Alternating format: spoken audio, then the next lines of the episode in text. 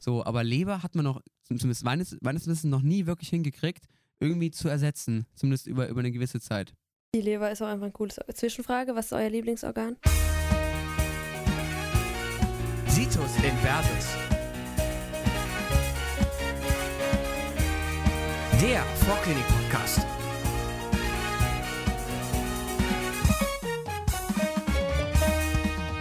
So, liebe Freunde, das Ende der Quintologie, sagt man. War ja erst geplant als Quadrologie, ist dann doch ein bisschen länger geworden.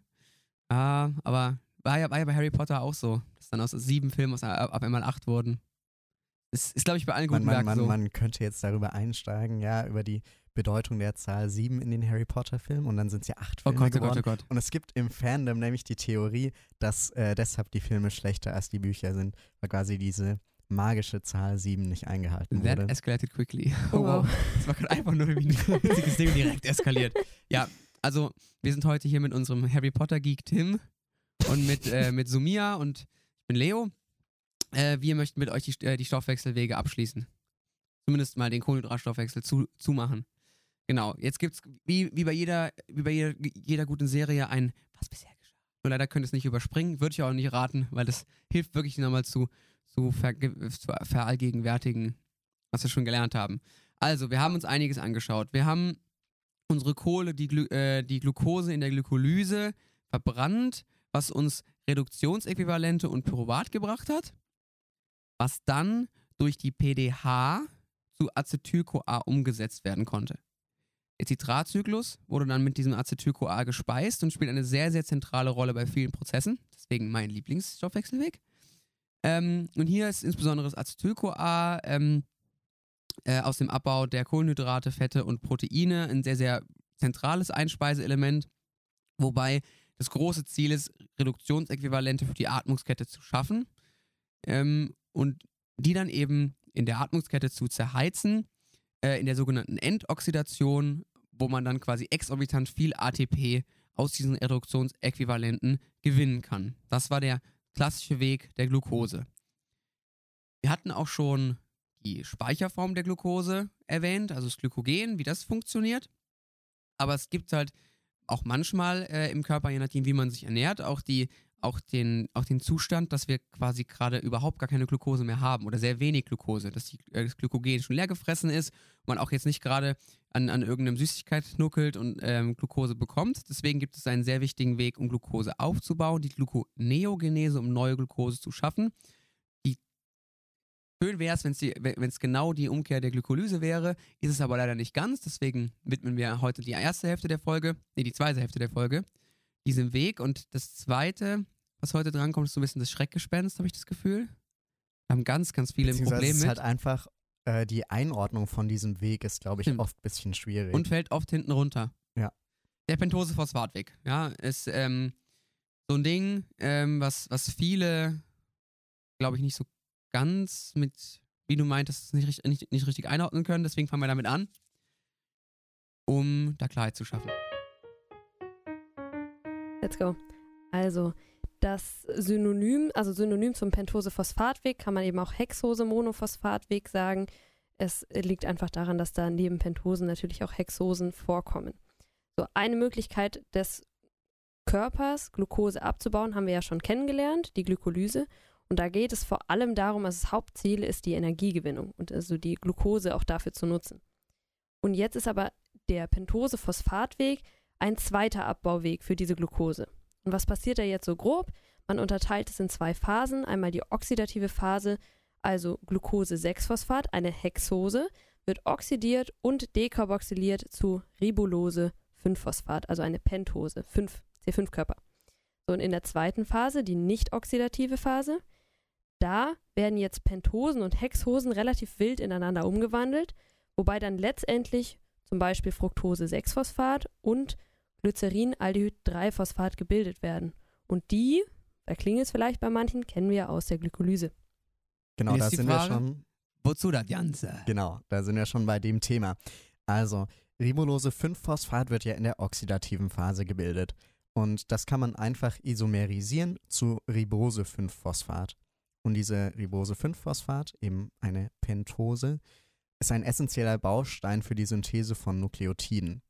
Ähm, deshalb brauchen wir diesen Stoff für die Synthese von DNA, aber auch für ATP-Synthese, NADH und FAD. Das sind ja alles endlich Nukleotide bzw. deren Derivate. Außerdem äh, liefert die nicht-oxidative Phase ja unter anderem Fructose-6-Phosphat und Glycerinaldehyd-3-Phosphat. Und die zwei Stoffe, hat zu mir gerade schon gesagt, äh, kennen wir ja aus der Glykolyse und da können sie auch weiter genutzt werden und einfach da reingespeist werden. Oder sie können auch die andere Richtung gehen und für die Gluconeogenese, also die Neubildung von Glucose, verwendet werden.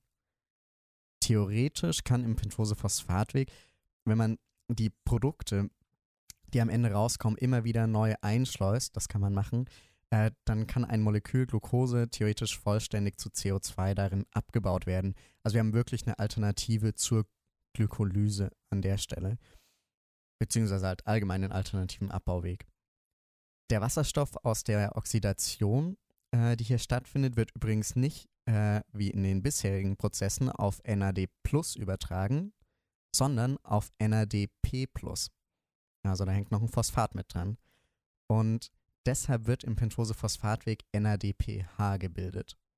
Und das benötigen wir wiederum als Wasserstofflieferant für beispielsweise Fettsäure oder Steroidhormonsynthese und vor allem auch als Schutz der Zellen vor oxidativem Stress. Ist es, ist es nicht so, dass das NADPH oft bei so aufbauenden Prozessen verwendet wird und NAD, NADH eher so bei abbauenden, so grob? Stimmt nicht ganz, aber so. Beziehungsweise NAD Plus wird vor allem bei abbauenden Ja, Prozessen okay. verwendet, genau. Und NADPH braucht man vor allem bei solchen Syntheseprozessen. Ja. Das ist richtig. Also es, ich glaube, man kann es nicht ganz pauschalisieren, aber zumindest so im Groben und Ganzen kann man das umgehen. Denn ähm, warum ist NADPH jetzt, jetzt so ein Ding? Weil äh, in Erythrozyten, könnt ihr vielleicht dran erinnern, an die Histofolge gibt es um einiges weniger an Zellorganellen als in, in so einer normalen Zelle. Aber der Pentose-Phosphatweg, der läuft noch. Und ist auch die einzige Möglichkeit, NADPH zu erzeugen. In den Eris. In den Eris, ja, genau, in den Eris. Ähm, weil alles andere schon wegrationalisiert ist. Das NADPH ist jetzt zwar gerade in den Eris extrem relevant, weil das dazu benötigt wird, um Glutathion zu recyceln. Und Glutathion ist ein extrem wichtiger Oxidationsschutz. Und gerade, ich glaube, es gibt keine Zellen, die, außer vielleicht Pneumozyten, die mehr mit Sauerstoff zu tun haben als Eris. Das ist halt so ein bisschen deren Hauptding. Und deswegen ist es sehr, sehr wichtig, dass die da einen guten Oxidationsschutz haben, aber das, das wird später nochmal ein bisschen genauer auf, auf ähm, wie das genau funktioniert. So, und jetzt machen wir mal weiter mit dem ganz genauen Ablauf. Also was passiert jetzt konkret? Nochmal zur Wiederholung. Es gibt eine oxidative Phase und eine nicht oxidative Phase. Der oxidative, die oxidative Phase ist ein irreversibler Schritt und hier wird Ribulose 5-Phosphat gebildet und zweimal NADPH H+. Wie läuft es jetzt konkret ab? Zuerst wird Glucose 6-Phosphat oxidiert zu 6-Phosphogluconolacton. Und dabei entsteht NADPH, also erstmal das, das erste von den beiden. Das Enzym, das dafür benötigt wird, heißt Glucose-6-Phosphat-Dehydrogenase und ist auch das Schlüsselenzym des Pentose-Phosphatwegs. Also so wie in den meisten Stoffwechselwegen die erste, der, ähm, der, die erste Reaktion wird reguliert und ist das Schlüsselenzym. So. Da gibt es jetzt so einen kleinen Klinik-Fact dazu. Infavianismus. Schade, dass er heute nicht da ist, ne? Wäre viel witziger gewesen. Naja, Favismus. Heißt eigentlich Favismus, aber Fast. naja, also es ist der weltweit häufigste Enzymdefekt, weil und genau dieses Enzym, die Glucose-6-Phosphat-Dehydrogenase, hat da ein kleines Problem. Und äh, die Träger, was ist das Problem, haben eine, ein bisschen oft Problem, haben ähm, die Prädisposition für Schädigungen der Erythrozytenmembran durch reaktive Sauerstoffspezies. Genau aus dem Grund, den wir vorher schon angeschnitten hatten. Denn die Eris können kein NADPH mehr bilden, weil der Pentose-Phosphatweg nicht mehr funktioniert und der Oxidationsschutz fällt weg. Man muss dazu sagen, dass es vor allem Männer betrifft, da das Gen auf dem X-Chromosom liegt und Männer haben, ja, haben halt nur eins. Deswegen ist es dann oft stärker ausgeprägt. Es gibt aber auch die Möglichkeit, ähm, also, oder ganz oft tritt es dann ein, wenn, wenn man ähm, gewisse Medikamente einnimmt oder Saubohnen kon konsumiert. Ich wusste, habe keine Ahnung, was Saubohnen bitte sind. Ach doch, das Genau. ist ganz. Aber es ist eben so, dass dieser, dieser Glucose-6-Phosphat-Dehydrogenase-Mangel oder Favismus äh, tritt relativ häufig auf. ähm, auch weil der eigentlich äh, in gewissen äh, Regionen ganz praktisch ist auch. Ähm, ich glaube als Malariaschutz.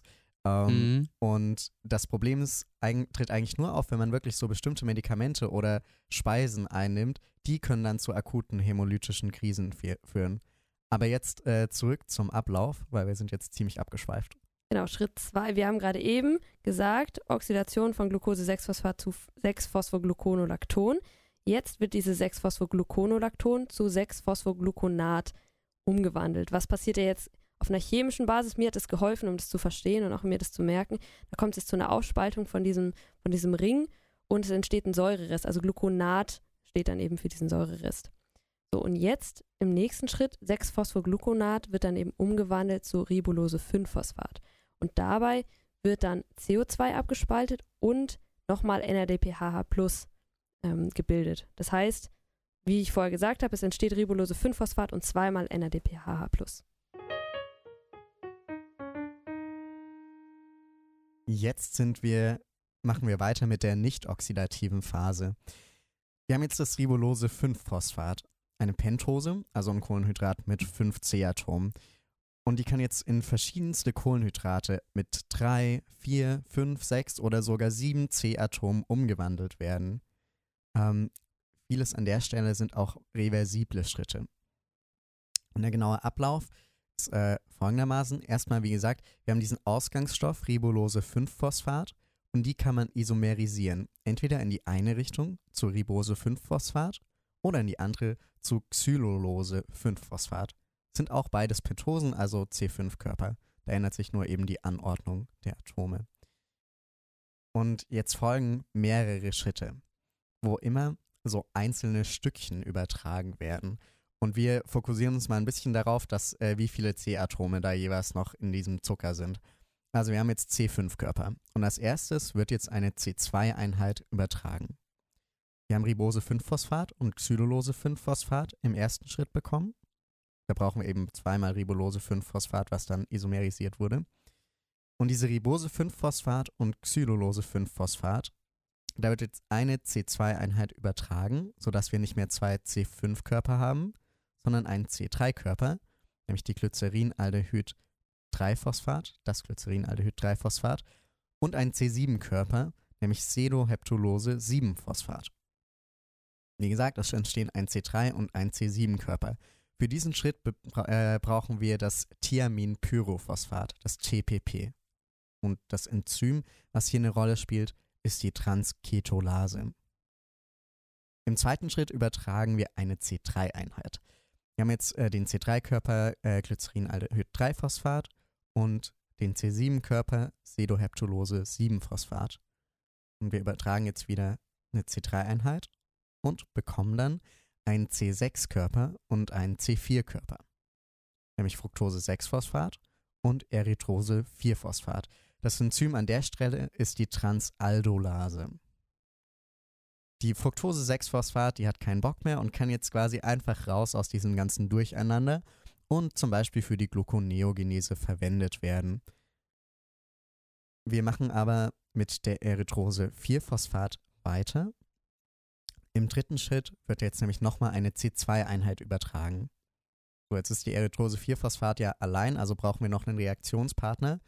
Und dann nehmen wir vom ganz vom Anfang wieder ein Xylulose 5-Phosphat. Das ist ja einer der Ausgangsstoffe, den wir zur Verfügung haben. Und Erythrose 4-Phosphat und Xylulose 5-Phosphat reagieren jetzt unter Übertragung von einer C2-Einheit zu einem C6-Körper und einem C3-Körper, nämlich Fructose 6-Phosphat und Glycerinaldehyd 3-Phosphat. Und diese beiden Stoffe können wir jetzt in die Glykolyse oder in die Gluconeogenese einschleusen. Und das Enzym ist hierbei wieder die Transketolase. Traum.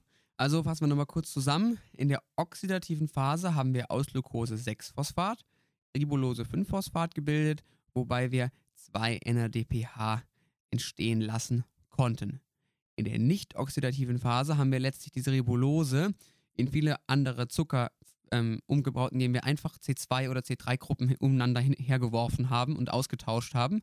Wobei große Ziele dieses, ähm, dieses Wegs sind insbesondere die, das Fructose-6-Phosphat und Glycerin-Aldehyd-Phosphat-Molekül sind, weil man die halt sehr, sehr schön in Glykolyse und Gluconeogenese einschleusen und weiter verwenden kann.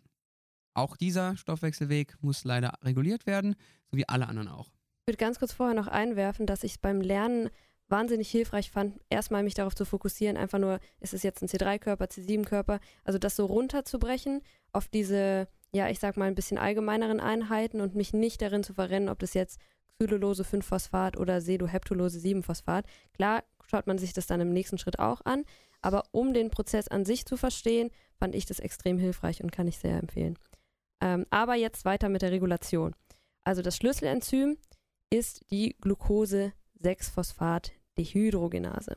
Wir wissen ja grundsätzlich, wozu man jetzt den Pentose-5-Phosphat-Weg benutzen kann und je nachdem, in welcher Situation sich die Zelle befindet, finden eben verschiedene Reaktionen oder verschiedene Reaktionsabläufe statt. Und da schauen wir uns jetzt mal ein paar Szenarien an. Das erste Szenario ist, die Zelle benötigt einfach nur NADPH und ganz viel davon. NADPH wird ja im oxidativen Teil des Pentose-Phosphatwegs gebildet. Ähm, und wir nehmen jetzt unsere Glucose. Äh, die Hexokinase macht die ja immer zu Glucose-6-Phosphat schon für uns, ganz nett. Und dieses Glucose-6-Phosphat durchläuft jetzt den oxidativen Teil des Pentose-Phosphatwegs. So, die entstehende Ribulose-5-Phosphat wird dann im nicht-oxidativen Teil zu Glycerin-Aldehyd-3-Phosphat und Fructose-6-Phosphat. Wir haben aber ja davor im oxidativen Teil schon mal zwei NADPH gewonnen. Im nicht-oxidativen Teil gewinnen wir leider kein NADPH, sondern nur dieses Glycerin-Aldehyd-3-Phosphat und Fructose-6-Phosphat. Und was wir jetzt machen, die Zelle will ja möglichst viel NADPH, also speisen wir dieses GAP und die Fructose-6-Phosphat einfach in die Gluconeogenese ein, bilden Neuglucose und ihr könnt euch schon denken, wenn wir jetzt neue Glucose haben und damit auch Glucose-6-Phosphat, dann kann es einfach wieder in die oxidative Phase eingehen, neu NADPH produzieren, dann machen wir einen nicht oxidativen Teil, machen wieder Gluconeogenese und so weiter, sodass wir ähm, die Sachen immer da durchschleusen und letztendlich ganz viel NADPH bekommen. Sehr schön. Szenario 2. Die Zelle benötigt vor allem Pentosen, aber kein NADPH. Also zum Beispiel, sie will jetzt richtig intensiv DNA produzieren. Glucose-6-Phosphat startet jetzt diesmal in der Glykolyse, also nicht wie gerade eben im, im, oxidativen Teil des Pentose-Phosphatwegs. Und in der Glykolyse entstehen jetzt eben Fructose-6-Phosphat unter anderem und Glycerin. Nee. Glycerin-Aldehyd-3-Phosphat. Glycerin-Aldehyd-3-Phosphat, sorry, als Zwischenprodukte. Und die durchlaufen jetzt eben die nicht oxidative Phase, also den zweiten Teil des Pentose-Phosphatwegs, mit den ganzen C-Einheiten-Übertragungen, wie wir das gemacht haben, aber rückwärts. Also dadurch wird Ribose-5-Phosphat gebildet, ohne das NADPH zu bilden. Denn es ist ja so, diese Reaktionen, das sind chemisch alles Gleichgewichtsreaktionen, also sind in beide Richtungen möglich. Und in dem Fall wäre es jetzt eben rückwärts. Das dritte Szenario, was es geben könnte, ist, die Zelle braucht einfach NADPH und Pentosen. Dann nehmen wir unsere Glucose, unser Glucose-6-Phosphat, bauen das im Pentose-Phosphatweg ab. Ähm, aber nur über die oxidative Phase, wo ja NADPH und Ribose-5-Phosphat entstehen, nämlich genau das, was wir haben wollen. Da lassen wir den nicht oxidativen Teil dann einfach weg. Und das vierte und letzte Szenario ist, die Zelle braucht NADPH und ATP. Glucose-6-Phosphat wird jetzt im Pentose-Phosphatweg inklusive der oxidativen und nicht oxidativen Phase abgebaut. Also im Prinzip genau das Schema, wie wir es vorher besprochen haben das Glycerin-Aldehyd-3-Phosphat und Fructose-6-Phosphat, die werden, die entstehen ja als Zwischenprodukte hier und die werden jetzt in die Glykolyse eingeschleust. Und dann geht es eben weiter zum Zitratzyklus und zur Atmungskette, habt ihr jetzt alles schon gehört, wo dann eben das ATP am Ende gebildet wird. So, Pentose-Phosphatweg, eingeordnet, erklärt, bekannt, Traum. Äh, jetzt ist in der Folge schon ganz oft der Begriff Gluconeogenese gefallen zum Beispiel im Zusammenhang mit den Endprodukten der oxidativen Phase der Fructose-6-Phosphat und des Glycerin-Aldehyd-3-Phosphat. Das ist die nicht oxidative Phase. Ja, genau. Ja, Sorry. Das war, nee, das, das war einfach nur, ob du aufpasst. Ganz einfach. Ja, und das wusste ich natürlich, dass es Käse ist. Klar. Haben die Lehrer auch immer gesagt in Genau. der Schule, ne? So, ja. Also, Gluconeogenese bedeutet, wie es im Namen steckt, die Neo oder Novosynthese von Glucose aus dem Nichts. Das machen größtenteils Hepatozyten. Macht auch Sinn, weil, in der, weil die Leber weiß ja am besten, wie es um die Stoffwechsellage im Körper bestimmt ist, weil da läuft ja eigentlich alles ab, was so wichtig ist. Und deswegen ist die auch der größte Produzent, weil da halt, ähm, das halt eben auch am, am besten zu regulieren ist, der, der, der Blutzucker. Natürlich hormonell ist ein bisschen mehr dahinter, aber zumindest ähm, ist die Leber das Hauptenzym der Gluconeogenese. Hauptenzym. Das Lol. Hauptorgan, ja. Hauptorgan. Aber wirklich, das ist eigentlich auch so ein Key Fact, der manchmal, also man sagt immer so, ja, die Leber ist für Stoffwechsel wichtig, aber in der Leber läuft ja wirklich alles zusammen. Über die Ja. Pfortader, die bekommt mit, was kommt in den Körper rein und die bekommt über ihren Blutkreislauf auch mit, was ist im Körper vorhanden. Und die ist da wirklich ganz zentral. Weil deswegen ist es ja auch neben dem Hirn eigentlich eines der wenigen Organe, die der Mensch noch nicht geschafft hat, durch eine Maschine zu ersetzen. So Dialyse kann man machen, schon relativ lange. Niere ist nicht schön für den Patienten, geht aber. So, aber Leber hat man noch, zumindest meines, meines Wissens, noch nie wirklich hingekriegt, irgendwie zu ersetzen. Zumindest über, über eine gewisse Zeit. Die Leber ist auch einfach ein cooles. Zwischenfrage, was ist euer Lieblingsorgan? Lieblingsorgan. Das Herz, hm, Echt das. Herz? hm, ja. Aber ich finde, Leber ist, äh, war, war lange mein Lieblingsorgan tatsächlich. Boah, ich habe mir noch nie darüber Gedanken gemacht. Ich mag äh, alle Organe. Du hast, du hast Okay. bis Ende der Folge Fair. Zeit, Tim. Fair. Mein Lieblings. Ich habe kein direktes Lieblingsorgan, aber ich finde den Uterus extrem, extrem ästhetisch. Lol. Ich finde ihn richtig schön. Lol, der wäre so bei mir auf, auf, auf eine der letzten Stufen gelandet, aber Ja, okay. Gut, weiter geht's. so Wie gehen Geschmäcker auseinander. Also, wir waren bei der Gluconeogenese. Und jetzt ist ja die Frage, wa warum, warum überhaupt Glucose produzieren, ja?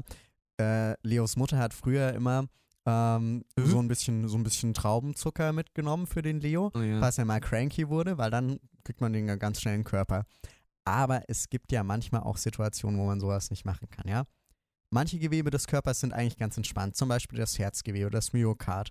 Das kann ganz viele verschiedene Energieträger nutzen. Ähm, Erythrozyten, also die roten Blutkörperchen und das Nebennierenmark, benötigen dagegen zum Beispiel unbedingt Glucose. Das ist nämlich deren einzige Energiequelle. Das Gehirn nutzt normalerweise auch fast nur Glucose, kann aber in Fastenzeiten schon auch vermehrt auf beispielsweise Ketonkörper umsteigen. Wenn wir jetzt äh, kurze Zeit fasten, also keine Nahrung zu uns nehmen, dann reicht dem Körper die Glucose, äh, die er erstmal auf dem Abbau von Glykogen bekommt. Das ist ja quasi dieser Glucose-Kurzzeitspeicher des Körpers. Bei längerem Fasten, über 24 Stunden, muss der Körper aber dann langsam mal anfangen, Glucose zu synthetisieren, um eben diese Gewebe zu versorgen, die unbedingt darauf angewiesen sind. Deshalb machen wir das Ganze. So, jetzt viele Einleitungen, jetzt geht's los. Oder eigentlich gar nicht so viel. Egal. Ähm, Ablauf der Gluconeogenese. Wir erinnern uns zurück an die Glykolyse und da entsteht ja aus einem Molekül Glucose oder entstehen zwei Moleküle Pyruvat. Und die Gluconeogenese macht, naja, im Prinzip genau das Gegenteil. Aus zwei Molekülen Pyruvat wieder ein Molekül Glucose. Einfach könnte es sein. Gut, Folge vorbei. Tschüss, bis morgen. Wenn es so einfach wäre. Also erstmal, wo kommen denn diese Substrate überhaupt her? Die kommen aus dem Abbau von Muskulatur und Fettgewebe und eben Laktat aus der anaeroben Glykolyse der Erythrozyten. Und wie genau jetzt die Abbauprodukte eingeschleust werden, schauen wir uns später an. Das Grundprinzip der Gluconeogenese ist aber trotzdem, wie gesagt, einfach die Umkehr der Glykolyse. Aber einige Schritte der Glykolyse, wer sich jetzt erinnert, die sind re- irreversibel und die müssen eben umgangen werden mit Alternativreaktionen im Prinzip, die dann eben spezifisch für die Gluconeogenese sind. Diese irreversiblen Reaktionen sind übrigens genau die drei Reaktionen der Schlüsselenzyme der Glykolyse. Nämlich äh, hat die ja die Hexokinase, die Phosphofructokinase 1 und die Pyruvatkinase als Schlüsselenzyme. Nochmal kurzer Recap, wie läuft eigentlich die Glykolyse ab? Ist ja auch immer ganz gut, sich nochmal kurz dran zu erinnern. Also, Glucose wird phosphoryliert durch die Hexokinase, das erste Schlüsselenzym, zu Glucose-6-Phosphat. Weiter wird es isomerisiert zu Fructose-6-Phosphat und die wird dann mit dem nächsten Schlüsselenzym phosphoryliert zu Fructose-1,6-Bisphosphat. Das ist diese Phosphofructokinase, die das macht. Dann spalten wir das Ganze in zwei Moleküle Glycerin-Aldehyd-3-Phosphat. Es geht ein bisschen weiter zu 1,3-Bis-Phosphoglycerat, 3-Phosphoglycerat, 2-Phosphoglycerat und dann kommt Phosphoenolpyruvat. Und dieses Phosphoenolpyruvat reagiert mit Hilfe der Pyruvatkinase, nämlich dem dritten Schlüsselenzym, zu Pyruvat. Und ähm, grundsätzlich kann man alle anderen Informa äh, Reaktionen einfach umkehren, außer halt eben genau diese drei Schlüsselgeschichten. Genau, wir fangen jetzt also von hinten beim Pyruvat an. In der Glykolyse reagiert ja das Phosphoenolpyruvat zu Pyruvat. Und in der Gluconeogenese muss also irgendwie dementsprechend das Pyruvat zu Phosphoenolpyruvat reagieren. Das erfolgt jetzt eben mit einem Umweg über Oxalacetat. Also vielleicht erinnert ihr euch noch an diese anaplerotischen Reakt Reaktionen, die den Citratzyklus mit den Substraten auffüllen. Und eine davon war eben die Pyruvat-Carboxylase, die dann Pyruvat mit CO2 unter ATP-Verbrauch zu Oxalacetat macht. Und das gleiche Enzym benutzen wir jetzt hier. Oxalacetat wird dann eben per Malat-Aspartat-Shuttle aus dem Mitochondrium ins Zytosol gebracht und dort durch die, und jetzt kommt das wichtige, erste wichtige Enzym, Phosphoenolpyruvat, Carboxykinase in Phosphoenolpyruvat umgewandelt. Dabei wird ein GTP verbraucht und einmal CO2 freigesetzt. Und das kann man sich aus dem Namen auch sehr schön herleiten. Carboxykinase, Carboxy ist einmal diese CO2-Gruppe, die freigesetzt wird und Kinase heißt wieder ein Energieträger wird verbraucht. Wichtig ist aber hier merken, es ist GTP und nicht ATP. Und das ist jetzt die Schrittmacherreaktion der Gluconeogenese, also das erste, ähm, im Prinzip der, der erste regulierte Schritt. Genau. Hier ist es ja jetzt ein bisschen kompliziert gewesen, ja, um vom Pyruvat zum Phosphoenolpyruvat zu kommen, brauchen wir diese zwei Schritte, einmal zu Oxalacetat ähm, und dann eben zum Phosphoenolpyruvat. Diesen Umweg brauchen wir jetzt erstmal bei den nächsten Schritten nicht. Ähm, erstmal läuft sowieso jetzt alles wie in der Glykolyse nur rückwärts, weil die nächsten Schritte sind reversibel. Phosphoenolpyruvat wird zu 2-Phosphoglycerat, das wird zu 3-Phosphoglycerat und das dann wiederum zu 1,3 bis Phosphoglycerat, also einfach umgekehrt. Hier bei dem Schritt merkt ihr schon, von 3-Phosphoglycerat zu 1,3 bis Phosphoglycerat kommt ja ein Phosphat dazu. Deshalb brauchen wir hier ein ATP, um das daran zu bekommen. Und das reagiert dann weiter zu Glycerinaldehyd-3-Phosphat. Äh, diesen ganzen Weg vom Pyruvat zum Glycerinaldehyd-3-Phosphat müssen wir zweimal durchlaufen, wir wollen ja am Ende einen C6-Körper synthetisieren, nämlich die Glucose, aus einem C3-Körper, dem Pyruvat. Am Ende haben wir hier also zwei Glycerin-Aldehyd-3-Phosphat. Und die reagieren dann weiter zu Fructose 1,6-Bisphosphat. Und erst hier sind wir nämlich am nächsten irreversiblen Schritt der Glykolyse angekommen. Und hier muss diese Phosphofructokinase 1 umgangen werden. Dafür gibt es einfach ein Enzym, nämlich die Fructose 1,6-Bisphosphatase. Was macht die? Die hydrolysiert einfach nur Fructose 1,6-Bisphosphat zu Fructose 6-Phosphat. Wird also ein Phosphat weg. Fructose 6-Phosphat kann äh, einfach zurück zu Glucose 6-Phosphat reagieren. Das ist wieder eine reversible Reaktion. Und dann haben wir schon mal unser Glucose 6-Phosphat. Ähm, dieses Glucose 6-Phosphat, das ist so ein, auch so ein Grundprinzip, das kann Zellen nicht verlassen. Und jetzt haben nur Organe, die an der Blutzuckerspiegelregulation beteiligt sind, nämlich hauptsächlich Leber und Niere, ein Enzym namens Glucose-6-Phosphatase. Und diese macht dann den ersten, den ersten irreversiblen Schritt der Glykolyse rückgängig, nämlich den Hexokinase-Schritt. Und somit hält man aus Glucose-6-Phosphat die Glucose und Glucose ohne Phosphat kann über Glucosetransporter, kurz Gluttransporter, in den Blutkreislauf abgegeben werden. Und diese Glucose-6-Phosphatase, das ist auch ein Fakt, der sehr gern gefragt wird, die ist ein integrales Membranprotein im endoplasmatischen Retikulum von Nieren- und Leberzellen. Ja. Kam aber auch schon mal in der Glykogenfolge letztes Mal, falls ihr euch erinnert. Jetzt ist es nochmal besser eingeordnet, dass ihr auch ähm, ganz genau wisst, worum es geht. Genau, also Gluconeogenese ist quasi die umgekehrte Glykolyse, aber nur quasi, ähm, denn wir brauchen drei Spezialreaktionen, um die irreversiblen Geschichten aus der Glykolyse zu umgehen. Einmal die letzte Reaktion der Glykolyse, ähm, sprich Pyruvat zu Phosphoenolpyruvat, müssen wir mit einem kleinen Zwischenschritt über Oxalacetat umgehen, mit zuerst der Pyruvat-Carboxylase und dann mit der PEP Carboxykinase, also Phosphoenol-Carboxykinase. Der Rest kann relativ weit einfach rückwärts ablaufen, bis wir wieder kurz vom Anfang sind.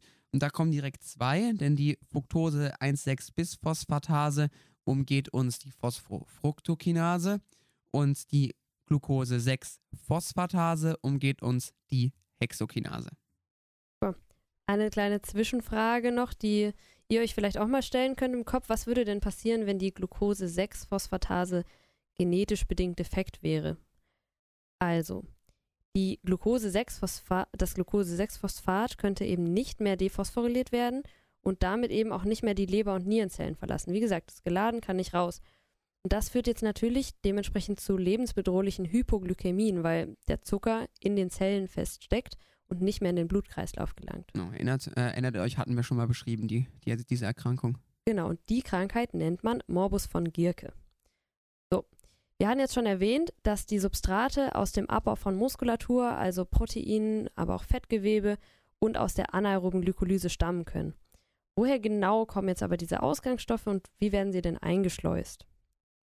Da die Gluconeogenese genau wie die Glykolyse ja in mehreren Schritten abläuft, können wir auch an verschiedenen Stellen Substrate einschleusen. Zunächst mal entstehen beim anaeroben Abbau von Glucose in Erythrozyten Laktat, ähm, das in Pyruvat umgewandelt werden kann.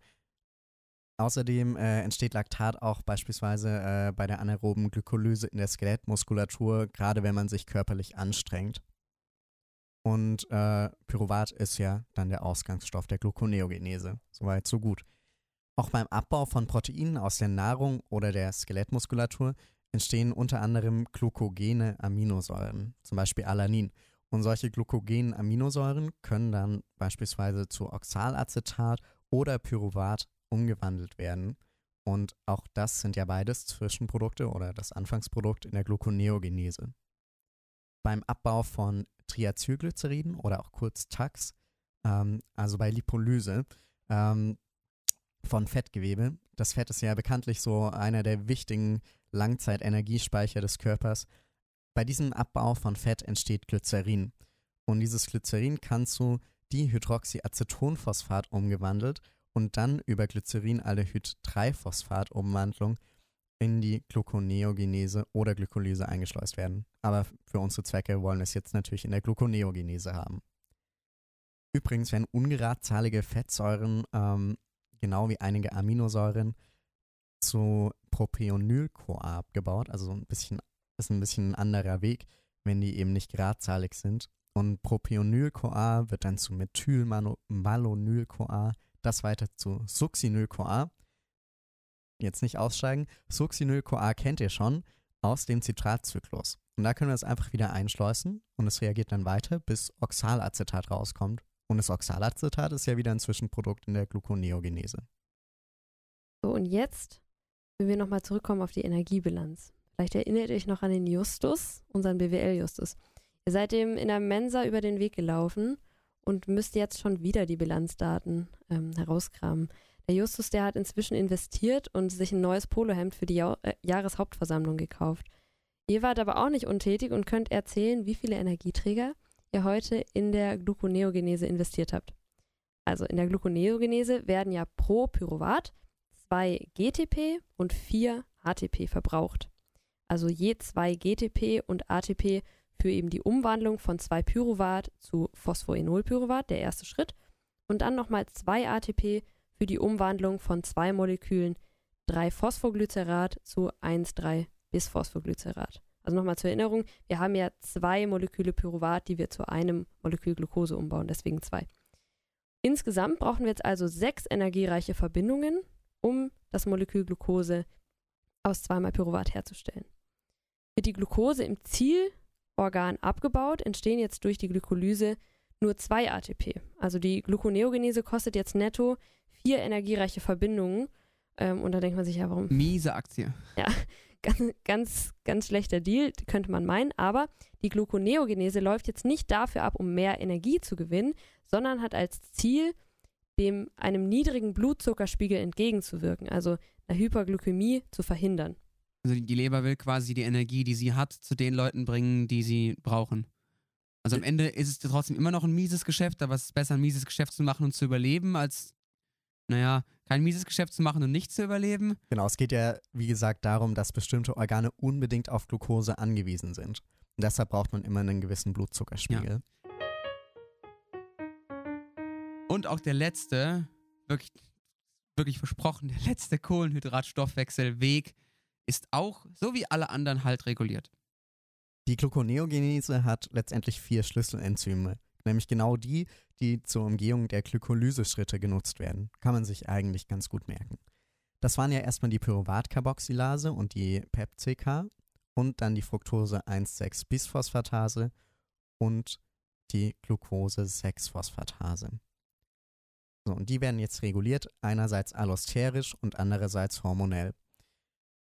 Allosterisch werden, äh, wird vor allem die Fructose 1,6-Bisphosphatase reguliert. Die wird nämlich gehemmt durch Fructose 2,6-Bisphosphat, was ja gleichzeitig die Phosphofructokinase aus der Glykolyse als zentrales Schlüsselenzym von eben der Glykolyse aktiviert. Es läuft also immer entweder nur Glykolyse oder Gluconeogenese ab. Ich glaube, so das Fructose 2,6-Bisphosphat-Ding, das wurde auch schon erwähnt. Ja. Tschüss. Genau. In der Folge zur Glykolyse. Ganz am Anfang. Was äh, in der Gluconeogenese auch noch allosterisch zum Beispiel reguliert wird, ist die Pyruvat-Carboxylase. Die wird nämlich durch Acetyl-CoA aktiviert.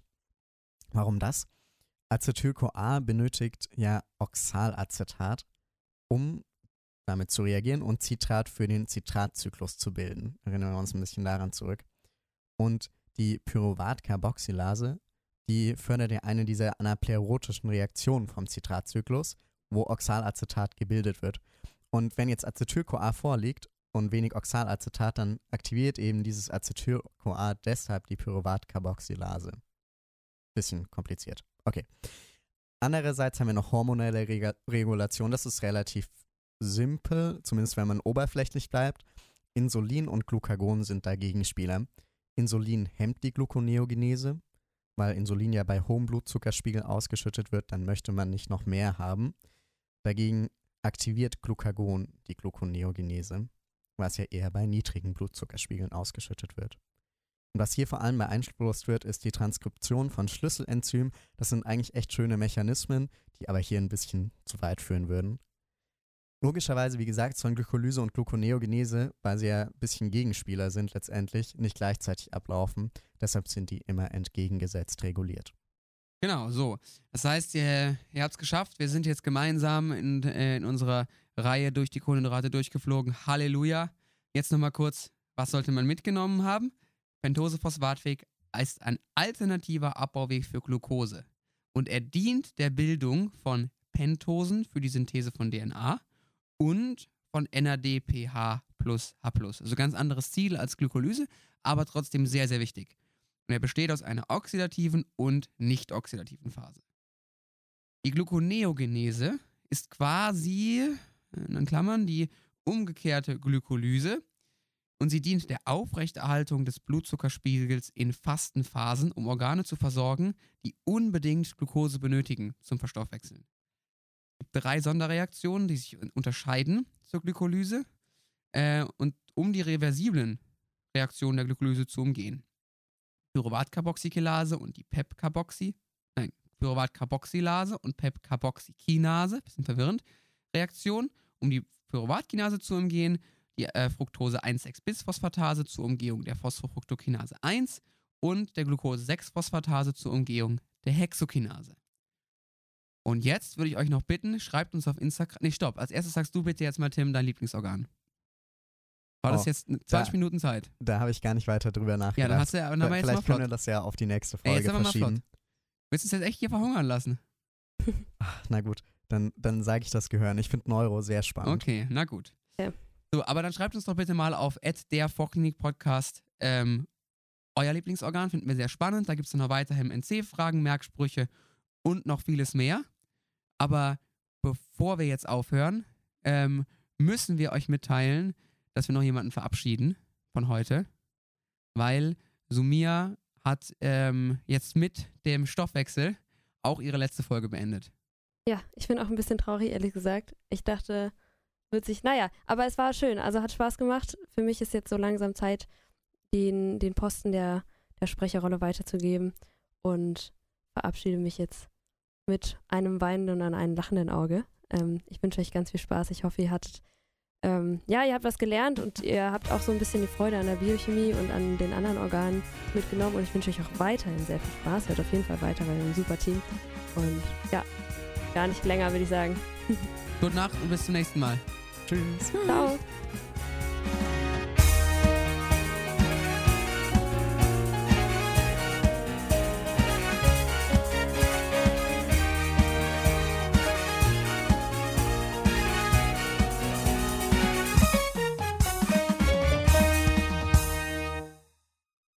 Inhalte in diesem Podcast übernehmen wir keine Gewähr.